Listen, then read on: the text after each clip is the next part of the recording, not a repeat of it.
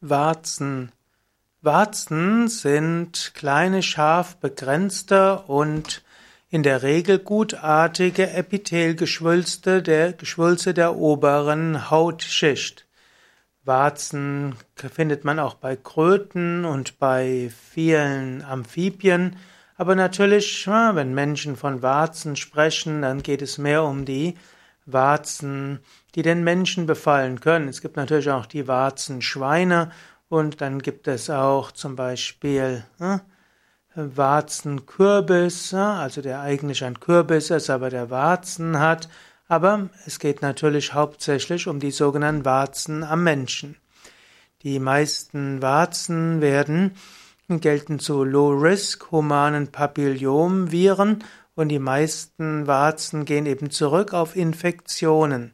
Und diese Papillomviren sind typischerweise ansteckend, aber nicht sehr stark ansteckend. Es gibt verschiedene Kategorien von Warzen.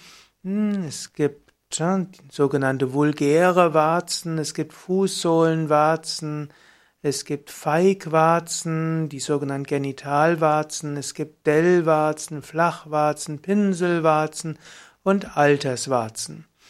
Meistens bilden sich die Warzen nach einigen Monaten ohne Behandlung von selbst. Dem der Immunabwehr des Körpers gelingt es meistens, die Viren abzutöten. Die Warzen trocknen aus, die Hornbedeckung schleift sich ab.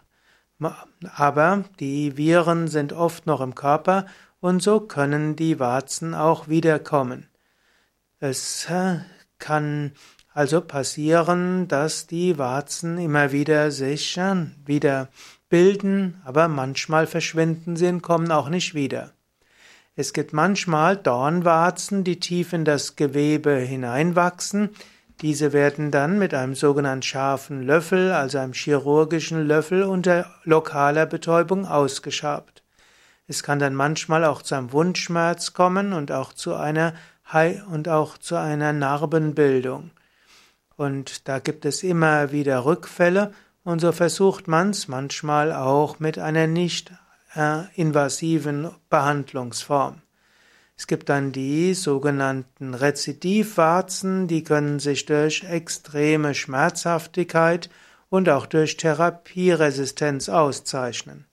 Warzen können auch entfernt werden, zum Beispiel durch Elektrokoagulation, also durch etwas Elektrisches. Sie können entfernt werden durch den Laser. Es gibt auch die sogenannte Kryotherapie, das heißt, man vereist sie. Es gibt die Kauterisation, das heißt mit elektrischem Strom oder auch mit Ätzmittel versucht man das Gewebe zu zerstören, zum Beispiel Salicylsäure kann dafür verwendet werden.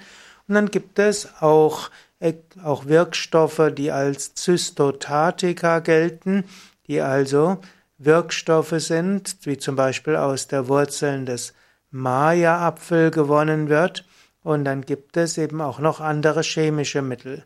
Dann gibt es auch sogenannte Virostatika, die aus den Cremes sind und die man auch probieren kann.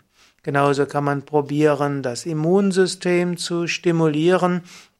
Und es gibt jede Menge Hausmittel. Zum Beispiel gibt es die Behandlung mit Klebeband und die wurde als äh, wirksam befunden und zwar genauso wirksam wie die Kryotherapie. Das heißt also, mit Klebeband kann man probieren, hm, das äh, letztlich die Warzen zu behandeln. Allerdings gibt es eine andere Studie, die gezeigt hat, dass Klebeband auch nicht wirksamer ist als Placebo-Effekt. Es gibt auch noch Knoblauch als traditionell verwendete Hausmittel und es gibt auch noch zum Beispiel den Saft des Schöllkrautes als Hausmittel gegen Warzen, weshalb Schöllkraut auch als Warzenkraut bezeichnet wird. Und so gibt es aber noch eine ganze Menge Mittel aus der Naturheilkunde und der Pflanzenmedizin, die man einsetzen kann bei Warzen.